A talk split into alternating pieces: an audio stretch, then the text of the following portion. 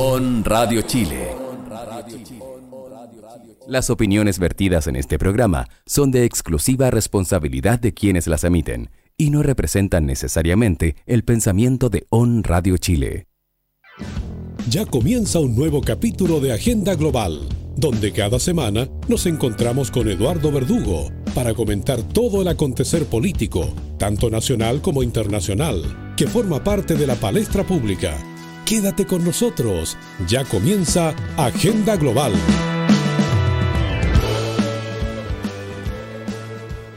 Bienvenidos a un nuevo programa de Agenda Global, aquí en On Radio Chile, un programa de conversación y tertulia justamente de lo que es la actualidad política nacional e internacional. Y en este capítulo tenemos como invitado a don Rafael Pizarro Rodríguez, que es director de la carrera de Administración Pública de la Universidad Tecnológica Metropolitana. Tu opinión nos importa. Queremos escuchar tu voz. No te olvides de comentar mediante nuestras redes sociales. Ya volvemos con Agenda Global.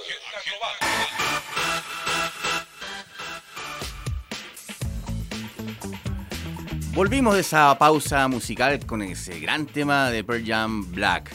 Y bueno, nuestro invitado de hoy, ya le conversé que era don Rafael Pizarro Rodríguez. Rafael justamente actualmente está como director de la carrera de Administración Pública de la Universidad Tecnológica Metropolitana. Anteriormente fue también director de la misma carrera de la Universidad Central.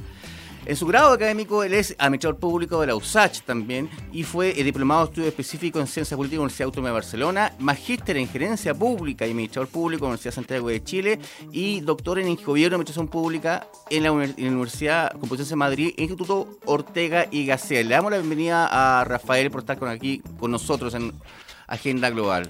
Bienvenido, Rafael. Muchas gracias, eh, Eduardo. La verdad que y muy dispuesto a poder participar ya eh, y en tu programa Agenda Global. Sí. Rafael, mira, una de las cosas que eh, nos surgió para invitarte justamente al programa de hoy día es que hace poco, hace ah, menos, menos de un mes, se aprobó el presupuesto nacional para el año 2021.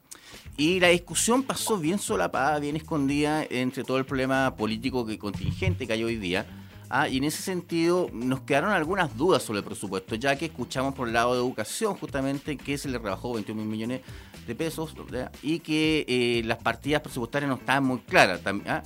a la discusión también, la NEF también estaba discutiendo justamente sobre el presupuesto 2021, pero la pregunta es para la, audiencia que nos escucha ah, y los televidentes que nos ven por el stream básicamente, ¿cómo se construye un presupuesto y cómo viene este presupuesto 2021 en sus partidas? Esa es la realidad, porque mucha gente no, sabe, no tiene idea cómo se construye un presupuesto. Fíjate, yo tengo la anécdota, la anécdota de que eh, mi, personal, pero mi madre trabajó mucho tiempo en obras públicas ah, y ella se juntaba con otra gente en los ministerios en los años 70, 60, justamente para empezar a, ver el presupuesto a mitad del año. Ah, y empezás a hacer partidas por presupuesto nacional y trabajaban en equipos, comisiones y todo, pero hoy día es totalmente distinto. Ah, entonces, ¿cuál es la idea del presupuesto de ustedes?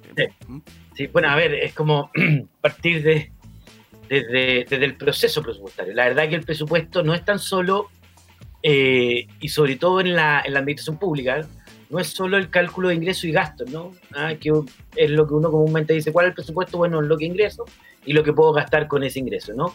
Eh, sino más, más bien el presupuesto público tiene la relevancia de que junto con aquello, y lo más importante es que el presupuesto público implica acciones, ¿ya?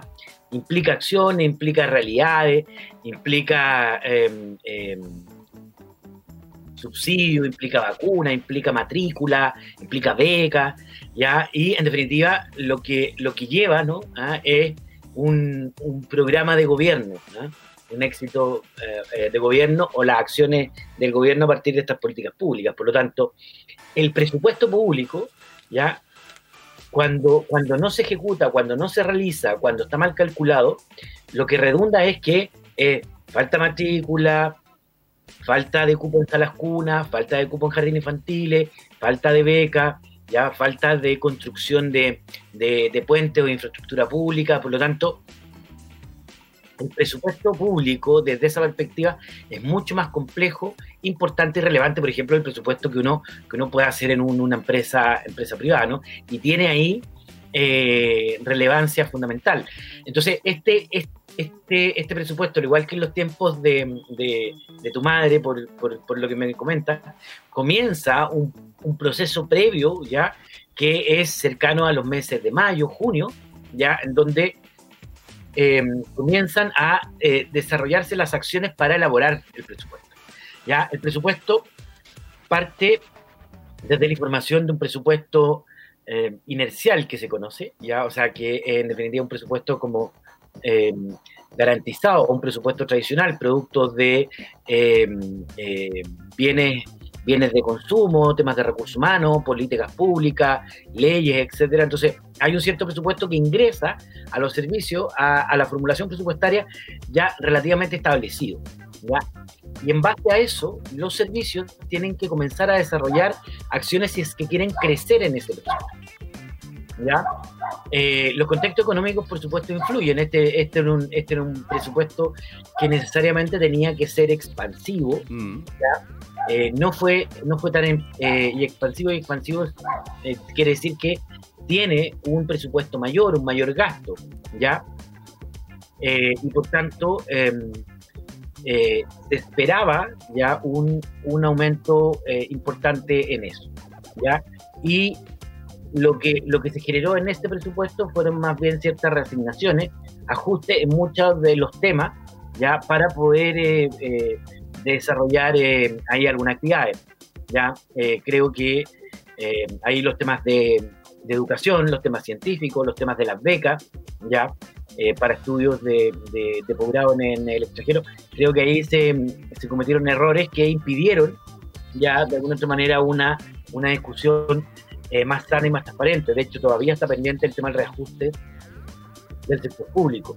Ya, por tanto, em, eh, y vuelvo al punto, ¿no? Cada, cada, uno de los servicios públicos elabora su presupuesto, ya lo envía a Hacienda y Hacienda es el responsable ya de desarrollar eh, eh, y de elaborar el presupuesto en su conjunto, presentarlo al, al, al, Congreso y es no tan solo el tema de las partidas ya, y los montos, sino que también en qué se va a gastar, tema, temas de, gestión pública propio como indicadores, ya tratando de vincular gasto con resultados.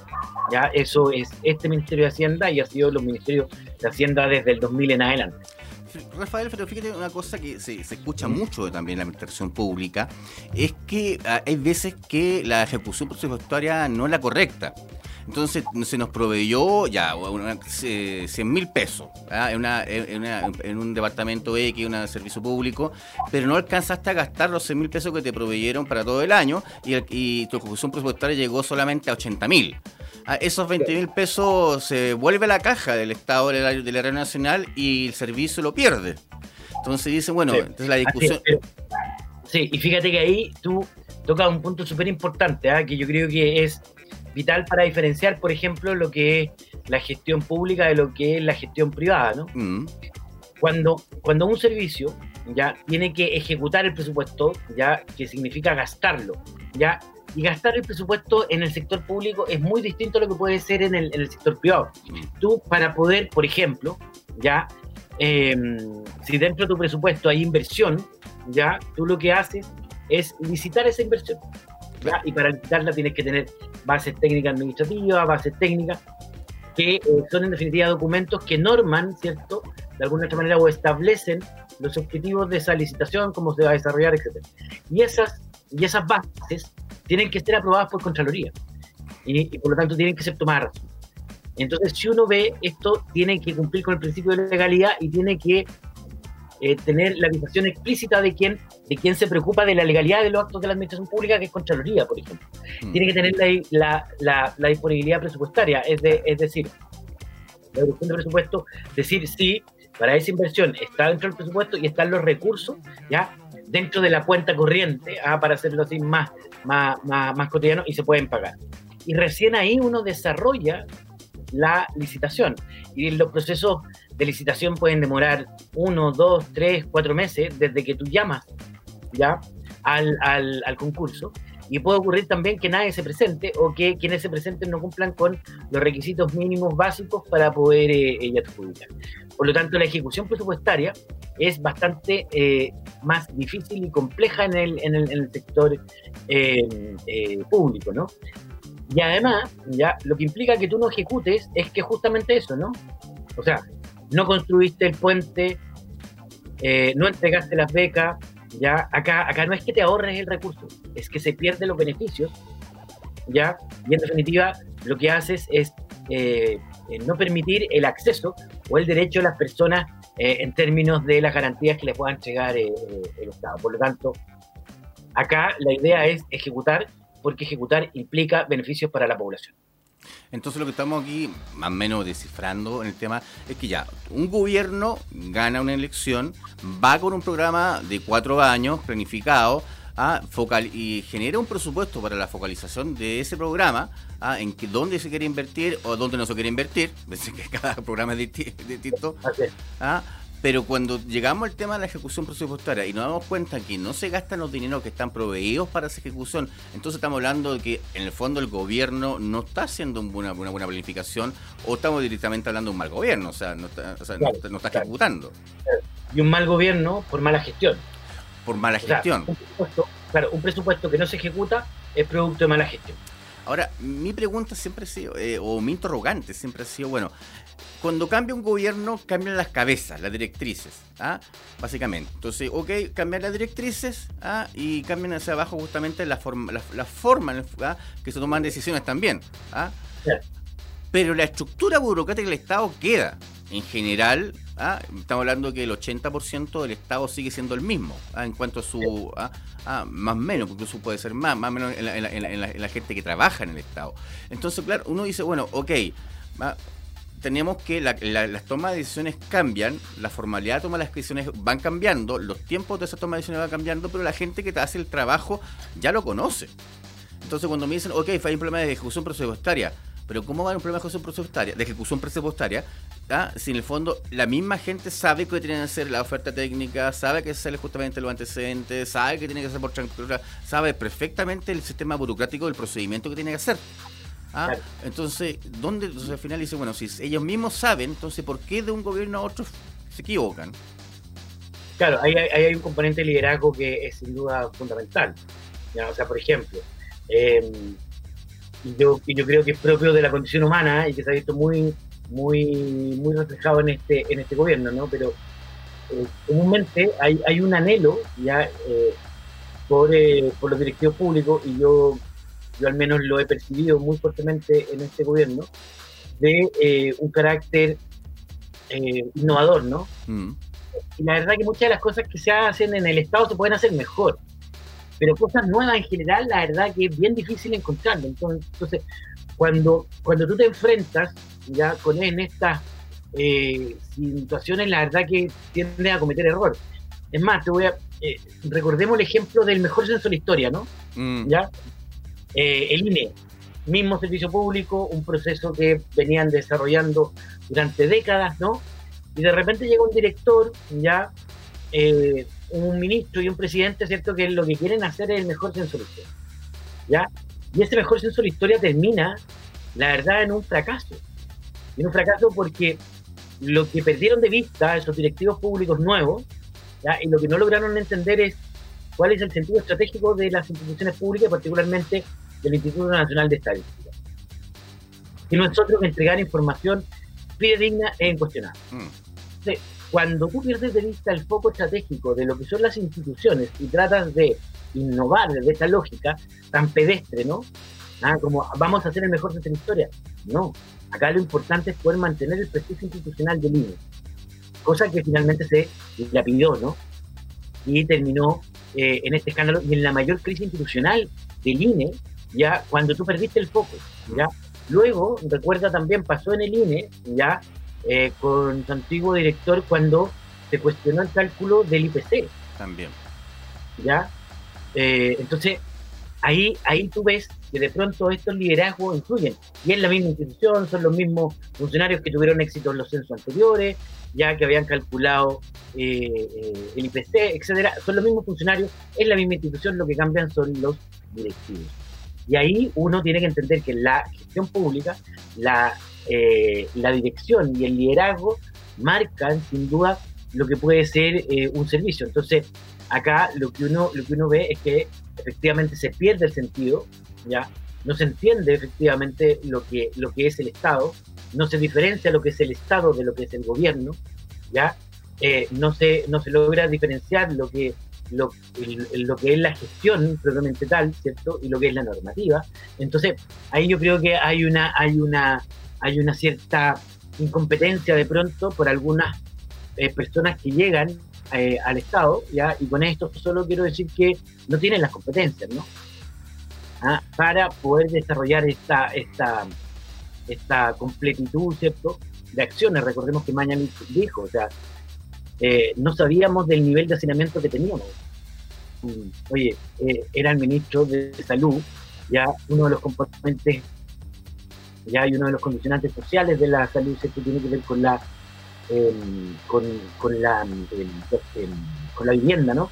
Con el entorno, eh, y más en pandemia. Entonces, esa, esa esta competencia conceptual de poder entender el fenómeno y los procesos muchas veces no están los directivos públicos.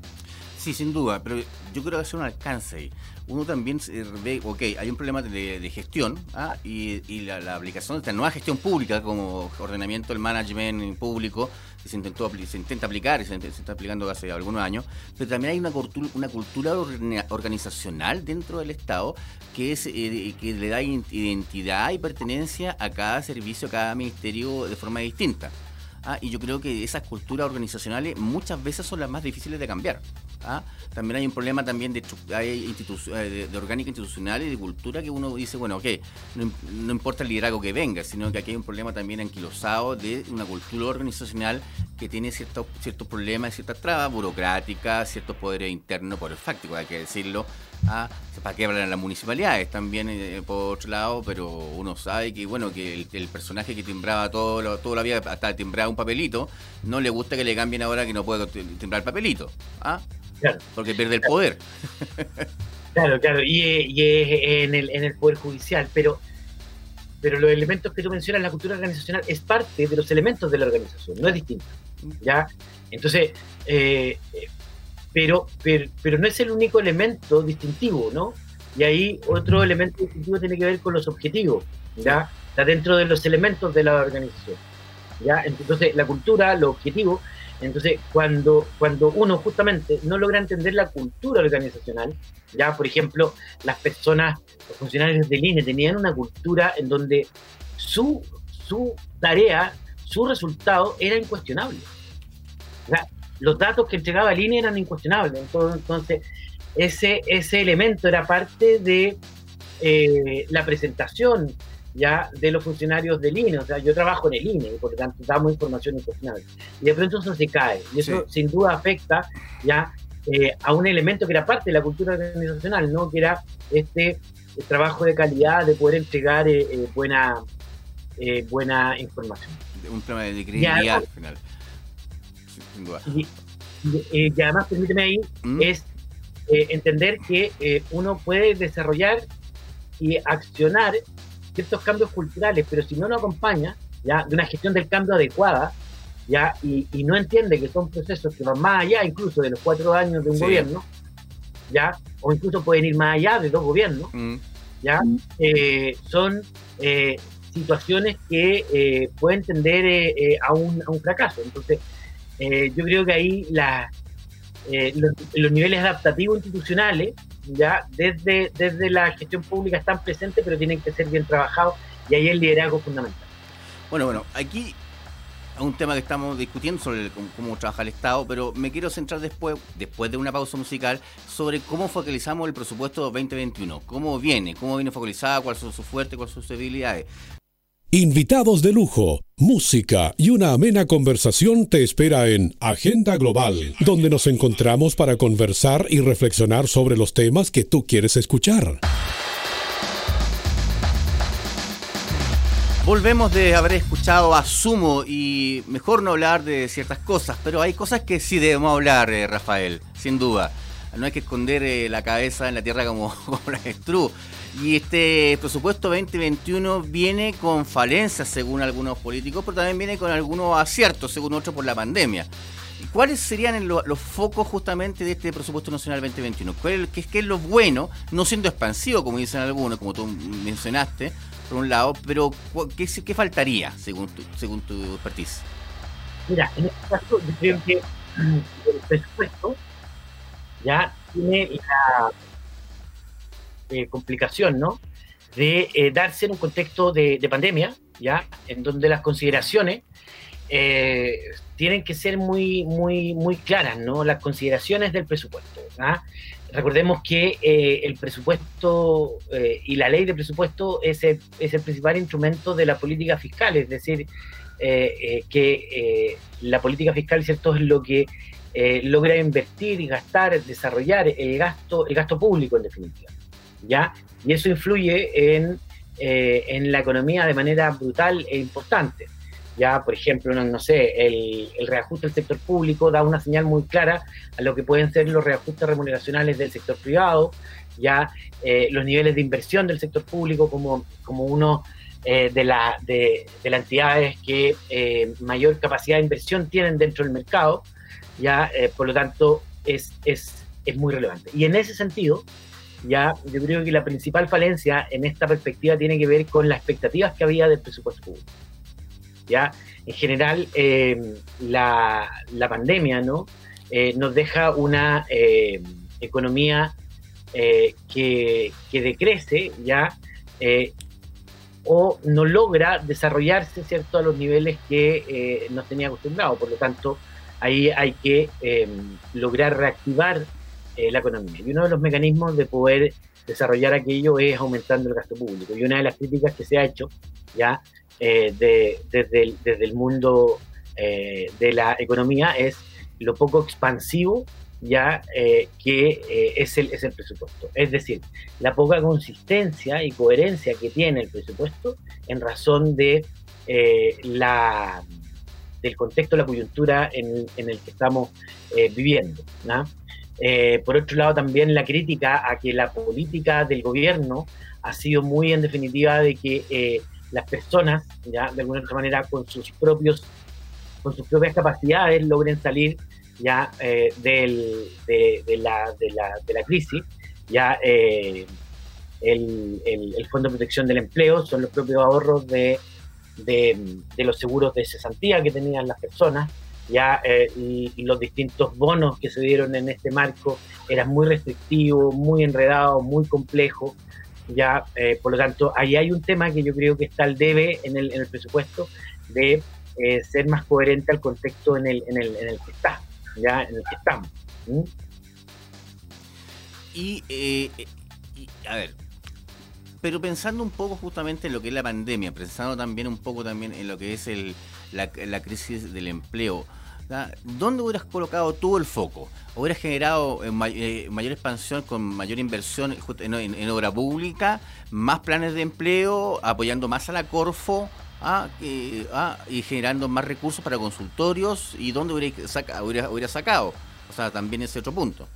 Claro, ahí yo, yo diría principalmente eh, los focos tienen que haber existido en la perspectiva de haber generado empleo. Ya, yo creo que ahí hay un, hay un, hay un tema de eh, haber eh, potenciado y privilegiado, por ejemplo, eh, algún fondo de empleo mucho más relevante, ya de ejecución municipal con coordinación regional, ya por un lado, segundo, ya yo, hubiese sido mucho más em, agresivo en lo que es el gasto en salud, que si bien hay un aumento, ya, pero acá la crisis sanitaria no es tan solo por el COVID, sino que también por lo que dejaste de hacer, ya toda todo lo que se conoce como medicina lectiva, ¿no? Eh, eh, las, las, operaciones que estaban programadas, las operaciones que se deberían eh, haber realizado, ya algunos em, incumplimientos auge que tú pudieses tener, las patologías tradicionales como son diabetes, hipertensión, ¿cierto? y otras enfermedades. Em, hay un, hay un aumento en salud mental, pero creo que también ahí hay un, ahí hay un tema donde yo también en salud hubiese eh, desarrollado cierto eh, un eh, mayor énfasis. Yo creo, por otro lado, también programas de apoyo a lo que es la, la, educación, ya la crisis ahí en términos de educación de personas que hoy día no, no cuentan con los recursos para poder pagarse, aquellos que no tienen gratuidad, por ejemplo, ya eh, es, una, es una condición eh, importante. Yo hubiese acompañado también una ley de presupuesto que hubiese permitido a que las universidades, de alguna otra manera, sobre todo las tradicionales ya y las del CRUCH, haberles garantizado ciertos pisos mínimos mayores a los que tienen, de modo de, que los ajuste a los, a los aranceles fuesen, fuesen menores. ya Em, por lo tanto, yo creo que ahí a mí lo que me pasa es que es un presupuesto eh, poco acorde con en esta realidad y además la ley de presupuesto, y esto es súper importante, se dio en un contexto en donde eh, la, la, crisis de credibilidad hacia la institucionalidad de Hacienda y particularmente el ministro de Hacienda y el director de presupuesto estaba en cuestión. ¿ya? Las críticas a su conducción, y volvemos al punto que conversábamos en el, en el bloque anterior, ¿no? El liderazgo en la, en la gestión pública es fundamental. Ya eh, un ministro que está siendo cuestionado permanentemente por su capacidad de diálogo, por su capacidad de llegar a acuerdos, por su capacidad de hacer eh, eh, propuestas, sin duda hace y genera una cierta inestabilidad en, el, en el ámbito presupuestario. Pero fíjate, Rafael, ayer escuchaba al ex ministro de Hacienda, a Nicolás Aguirre, que, reconocía el timing que había entre el nuevo ministro Barisi y el ministro Briones, entre el privilegio de la economía y el privilegio de, eh, de lo que es la, el sistema sanitario. Ah, y que había que al último tiempo había un buen timing que se ha ido mejorando a diferencia de fue que lo que planteaban y Aguirre, que según él era un fracaso el, de, de Mañalich, ah, que no tenía ese timing y, que no, no gestionó bien es raro escuchar a un ministro de Hacienda, como dice aquí, de gobierno Bachelet, diciendo que sabe que Briones no lo está haciendo tan mal. ¿ah? En este timing ahí el tema. No se, no, se discutió en el tema del presupuesto, ¿ah? en esa ese, Pero a mí me sigue llamando la atención eh, esta discusión. O sea, cuando veo al, a, a, a Vival, a Enio Vivaldi, justamente desde la, Chile, sacando la voz por la Universidad del Estado, Ah, diciendo, señores, nos, nos sacaron 21 mil millones de pesos eh, y que no estamos en, no está en caja. Ah, y no está la base, como tú dices, del piso mínimo para funcionar como universidades. Pero, pero fíjense que yo veo que ya las universidades piden dinero, por otro lado la, salud pide dinero, ah, viene la NEFI, todo, todo el mundo pide dinero, todo el mundo necesita dinero hoy día. Pero, tan, pero no veo aparejado también una propuesta, no, no veo una propuesta sólida. Ah, dice, bueno, ok, cortémoslos dónde. ¿Dónde? ¿A qué cortamos? ¿Le cortamos a las Fuerzas Armadas? A los millones de entrada de Fuerzas Armadas, sacamos, eh, decimos, ¿sabe qué? No financiamos más el plan de el, plan de retiro de las Fuerzas Armadas, que sea millones de dólares también ahí. ¿Dónde sacamos el dinero? ¿Ah? Una reforma tributaria que nadie cree, que, todo el mundo dice hay que conversarla, pero tampoco nadie quiere, quiere tocarla. Entonces a mí me parece que que todos dicen, ok, el presupuesto no es lo que pensábamos, por las expectativas, son expectativas. ¿ah? Pero nadie le pone el cascabel al gato y decir, mire, este es un presupuesto que debería ser así y así sacarlo.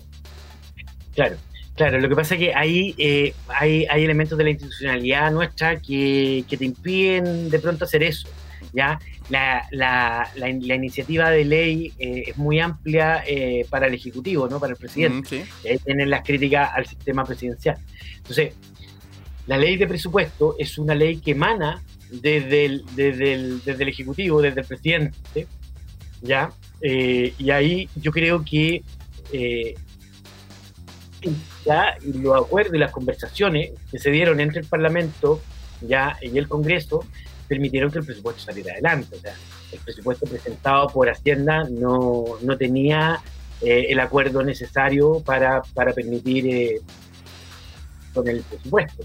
¿ya? Yo creo más bien que fue ahí y la labor del diálogo, del diálogo político, ya eh, con los distintos sectores que permitió, pero el presupuesto venía con muchas críticas, sigue, sigue teniendo ciertos bemoles, ya, eh, pero sin embargo ahí yo creo que primó, y, permítanme ahí también de decirlo, ¿no? Ah, yo creo que eh, la mano de em, el ministro Monkever fue fundamental en esta, en esta ¿ah? el ministro secretario general de la presidencia, ¿ya? Em, que permitió articular, ¿cierto? Eh, y generar espacios de, de, de diálogo, pero, pero pero claramente en la propuesta del gobierno, donde venía eh, el, Ministerio de Educación a la baja, el Ministerio de Energía, ya el Ministerio de la Mujer y la Equidad de Género, ¿ah? Eh, donde, donde justicia eh, eh, y derecho humano, defensa, el Poder Judicial, la Secretaría General de Gobierno, Relaciones Exteriores, la Presidencia, el Medio Ambiente y el Ministerio de Ciencia y Tecnología y Conocimiento venía con una baja muy importante ¿ah? del 10%. Y ahí también se genera todo un, todo un, todo un problema, toda una discusión, o sea, donde investigaciones súper importantes para los temas públicos, como puede ser el tratamiento, ya justamente el ministerio que ve aquellos temas es el que más rebaja tiene, ¿no? Entonces yo creo que ahí faltó, faltó un componente eh, relevante de, por parte del gobierno de poder eh, presentar un presupuesto un poquitito más, más consensuado, un presupuesto más, más, más, de, más de contexto, ¿no? Bueno, de hecho, como anécdota salió justamente esta discusión entre el director de presupuesto y el senador Monte a que se dio justamente en, la, en, el Senado en esta discusión ah, y que al final, como tú dices, Monkers el que el articulador de esta aprobación del presupuesto. Ah, ya que había un enfrentamiento justamente con, con, varios senadores, bueno, y no sin hablar de la Cámara de Diputados, donde en el fondo también era, eh, no tenía, pero al final el presupuesto se aprobó. Y la pregunta es, bueno, si se aprobó, ya eh, ¿va a haber más fondos para trazabilidad a nivel justamente de, atención primaria? ¿Ah? Porque a nivel de salud, atención primaria, atención secundaria, ¿ah? ¿dónde está el foco ahí? Claro, hay un, hay un aumento en lo que se conoce como el per cápita, que es uno de los principales financiamientos de lo que es la atención primaria. ¿ya? Eh, eh, hay, un, hay, un, hay un aumento. Pero en este contexto las necesidades son muy altas. Uno de los problemas que nosotros tenemos hoy día es justamente es que la trazabilidad eh, no es efectiva. Mm. Ya, uno de los problemas que nosotros tenemos hoy día es que la trazabilidad no está siendo efectiva. Y la trazabilidad además llegó tarde. Mm. ¿Ya? O sea, si, si, hay algo que permite el éxito de estos temas es de justamente la pesquisa y la trazabilidad, ¿no? y, para la pesquisa y la trazabilidad hay que invertir y ahí la verdad que los aumentos fueron más bien tibios en ese sentido. Entonces, eh, los alcaldes, la atención primaria y el sector salud eh, requieren una cantidad de recursos muy importante para el desarrollo y para hacer frente a esta, a esta, a esta pandemia. Y además yo insisto, una cosa es la pandemia, la mm. trazabilidad, el trazamiento, o sea, perdón, eh, el tratamiento, ¿no? Eh, de, del, COVID y otra cosa son también los temas de salud que están quedando rezagados, o sea, eh, las consultas dentales, ya los tratamientos frente a, ciertas patologías, enfermedades y operaciones que son propios de, de, la, de la medicina electiva van quedando atrás, ¿no? Los usos de pabellón, eh, el requerimiento de personal especializado, ¿cierto? Para esto, tomar las medidas de resguardo que te permitan esta situación, sin duda que eh, va, va siendo mucho más eh, difícil eh, la labor en salud y, y, el requerimiento ¿no? de mayores recursos, cosa que yo no veo en el, en el presupuesto necesariamente. Y en el caso de inversión social, el Ministerio de Desarrollo Social, ¿tiene más fondos? Estoy pensando en el FOS, estoy pensando en todos esos programas que de otra forma son los programas que hacen que mucha gente saliera de la pobreza, porque en el, marco, esa cantidad de bonos y ayuda.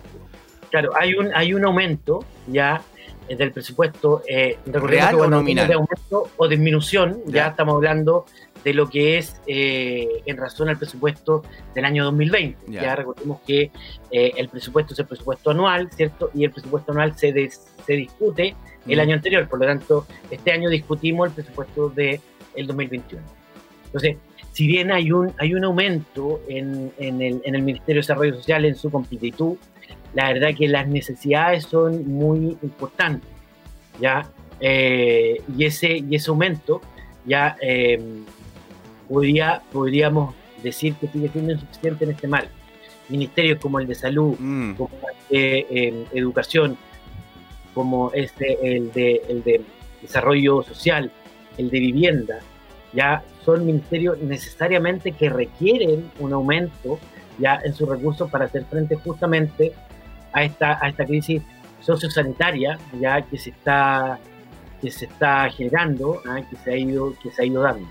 Ya fíjate que ahí es tanto así que el ministerio que más aumenta ya eh, es el ministerio de, obras públicas por el tema de la inversión pública ya y el adelanto de obras de infraestructura ya y el y el, y el incentivo ya a la generación eh, de obras que permitan la, eh, la generación de empleo, ¿ya?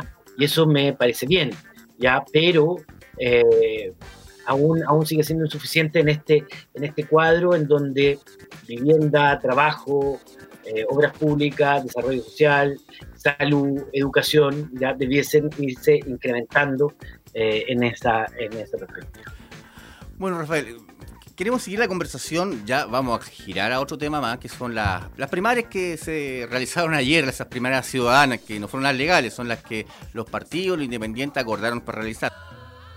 Tu opinión nos importa. Queremos escuchar tu voz. No te olvides de comentar mediante nuestras redes sociales. Ya volvemos con Agenda Global.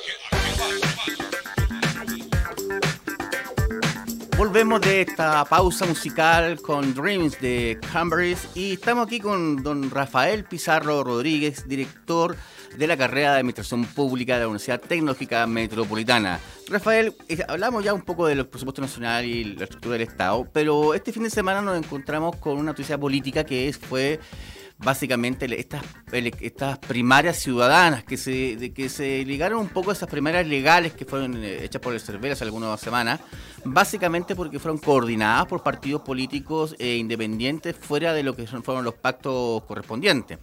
Y eh, en, muchos casos nos ha dado sorpresa por el lado justamente de la oposición eh, que eh, en estos pactos ha, hecho elecciones y vemos justamente que se alza como gran ganadora la democracia cristiana, de un total de cuarenta y tantas eh, primarias en todo el país, se alzó con 28. ¿ah? Entonces, ¿qué dice este resultado? Ah, porque inmediatamente, perdón que te, corte un poco, vemos que el presidente de la DC, Chaín, llama ahora a decirle Frente Amplio, ahora, ahora conversemos. Entonces parece como, oye, ya, ahora nos pesamos, ahora conversemos. Perdón. Eh, la verdad que yo soy, yo soy partidario de las primarias como instrumentos de mm, selección de candidatas o candidatas, ¿cierto? Por parte de los distintos conglomerados. Están estos partidos políticos, movimientos independientes. Mm. ¿ya? Por lo tanto, eh, creo que contribuye a la legitimidad ¿ya? Eh, de, de, esto, de estos procesos. Yo creo que acá hay, dos hay dos grandes triunfadores en esto. ¿ah? Yo diría en la democracia cristiana, pero también el Partido Socialista. ¿ya? De, hecho, de hecho, ahí eh, eh, los diarios los vinculan como, como los grandes ganadores, como los grandes eh, y articuladores ¿cierto? De, este, de, este, de este proceso. Yo creo que ahí también hay algunas primarias que fueron paradigmáticas, ¿no? Mm. Por ejemplo, la de la de Pudahuel, que tuvo alrededor de 3.000 electores, ¿no? Y terminó por una diferencia muy pequeña entre uno u otro candidato pero sí el candidato que salió segundo, que en este caso fue Jaime Romero, reconoció el triunfo de Mónica Sánchez, de, que fue eh, candidata independiente por el PRO, ya eh, como eh, la triunfadora. Entonces, yo creo que ahí hay un, hay un efecto que es bastante importante, que es la normalidad de poder definir ciertos los conflictos que puedan tener los partidos y los conglomerados en términos de, su, de sus candidatos. Segundo, también la alta participación que se dio eh, en las distintas comunas, que superó la expectativa. Se esperaban más de, más de 40.000 y al parecer habrían, habrían duplicado esa, esa, esa cifra, ¿ya? Eh, entendiendo además que eh, con todos los límites ciertos sanitarios que habían, ya con una, una primaria más no legal, ¿no? Por lo tanto, fueron de alguna otra manera los propios partidos los que lo organizaron y los propios ciudadanos con participación independiente. Yo creo que ahí también es, eh, es de mencionar el triunfo de la ex ministra de Salud, Carmen Castillo, en San Felipe, ¿no? Ya, como candidata independiente que logra imponerse, ¿cierto?, a los otros candidatos de una, de una manera importante, ya, y de hecho a un ex gobernador. ¿ah? Entonces, es súper curioso como una candidata independiente, ex funcionaria de de confianza del gobierno Bachelet versus un funcionario también eh, de confianza de Bachelet, mm. ya se disputan y finalmente gana la, la ministra y, y, se impone en San Felipe. Entonces, yo creo que aquí hay un, hay un tema donde em, eh, es, como el hecho de la política, ¿no? La política tiene harto de discursivo, ¿ya? Pero es, eh, la realización de primaria pasa al tema de la acción, ¿ya? Entonces, yo no veo primarias eh, en, otro, en otros conglomerados, lo que me parece lamentable, ya, eh, pero, pero, no porque eh, muchos no lo hagan, no vamos a reconocer, ¿cierto?, a quienes, a quienes sí lo hicieron. Y ahí, yo creo que hay una mención súper importante porque te permite ya legitimar la acción de la, de la política, de los partidos, de los movimientos, de los independientes. Sin duda, Fito, hay, hay casos, mira, hay dos casos que yo, para mí son en el caso de Santiago, de la región metropolitana, que, reflejan un poco esto del cambio ciudadano. Uno fue este del triunfo en Providencia, ¿ah? de esta candidata justamente que ganó a, todos los partidos políticos viniendo a la Asamblea Territorial. ¿ah? lo cual es un buen síntoma de, lo que es eh, justamente lo que es la, orgánica y la participación comunitaria que existen en Providencia. Ah, y el otro fue el triunfo de, de en el caso de, la reina, donde por fin zanja una gran discusión de que, que, que, le costó la alcaldía a lo que era la nueva mayoría la vez pasada. Y dos candidatos, un Pedro Davis por un lado y Raúl Don Castes por otro, que terminó justamente con la elección de Palacios Ah, por el medio, justamente porque las dos, porque se dividió. Esta vez zanjó Campo, una diferencia de unos cuantos votos, pero zanjó la discusión y Davis salió segundo y ahí cerramos el tema.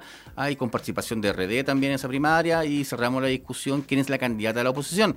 Que en el fondo uno dice, bueno, ok, vamos, es una forma de empezar a ordenar la casa. ¿ah? Por el lado de la oposición, independiente que no haya un sector, pues vamos ordenando la casa, cosa que en el, en el caso de la oposición, que no tiene mucha, que, que, no, que no hizo muchas primarias, ya vienen haciendo en forma, en forma democrática, pero también en forma, eh, también en forma electoral y en forma justamente participativa con la discusión también que hubo, lo que, ganó en Vitacura, justamente. Ah, ah, y eso es un punto en el cual uno puede mirar de cómo la participación en las primarias va creando nuevas relaciones entre la ciudadanía y los políticos. Sí, yo creo que ahí es, eh, es, es, justamente un mecanismo que te permite esto, ¿no? Ah, mm. El poder vincular de mejor manera eh, entre los independientes, ¿cierto?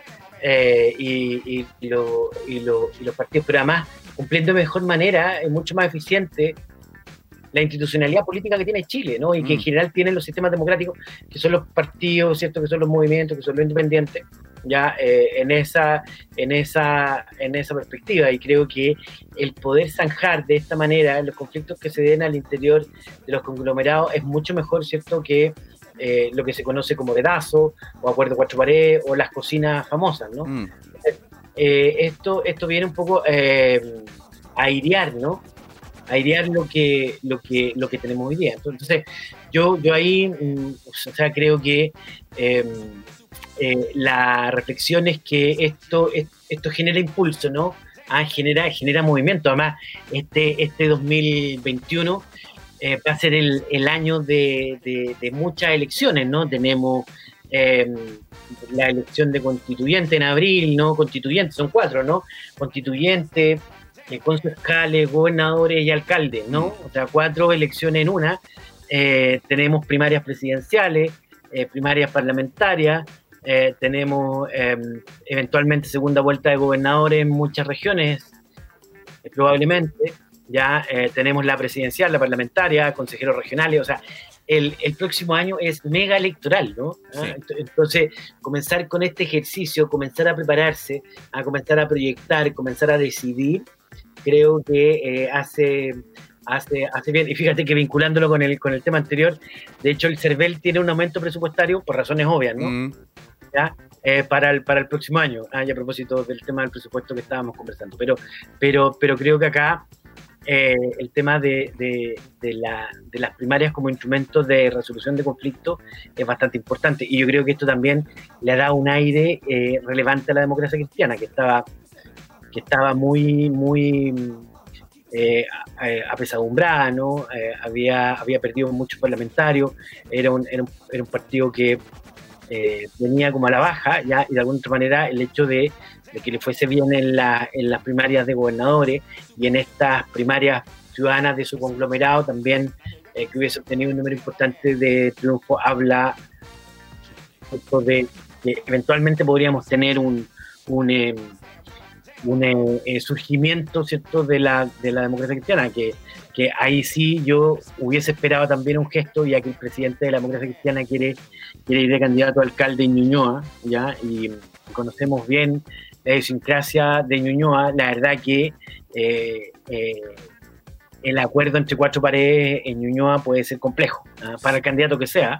Sin duda, no importa el candidato, Ñuñoa es especial en sus cosas. Sí, así es, así es. Rafael, te queremos dar las gracias por la participación en este programa de Agenda Global e invitarte más adelante para que sigamos conversando, porque bueno, obviamente abril eh, tenemos combo electoral agrandado, como dice uno va a, uno va a comprar un combo agrandado para todo el resto del año, así que hay mucho tema todavía. Así que te damos las gracias por estar con nosotros aquí en Agenda Global en On Radio Chile y a ustedes en su casa escuchando ahí en el vehículo, le damos las gracias por esta, escucharnos aquí en Agenda Global en On Radio Chile y los dejamos invitados para un nuevo programa la próxima semana con un nuevo invitado. Así que muchas gracias y hasta luego. Gracias. Chao. Hasta aquí llegamos con Agenda Global. Si te perdiste el estreno de Agenda Global, no te preocupes. Este miércoles a las 10 de la mañana podrás escuchar su repetición para mantenerte al tanto de toda la actualidad política, nacional e internacional. Hasta la próxima. Las opiniones vertidas en este programa son de exclusiva responsabilidad de quienes las emiten y no representan necesariamente el pensamiento de On Radio Chile. On Radio Chile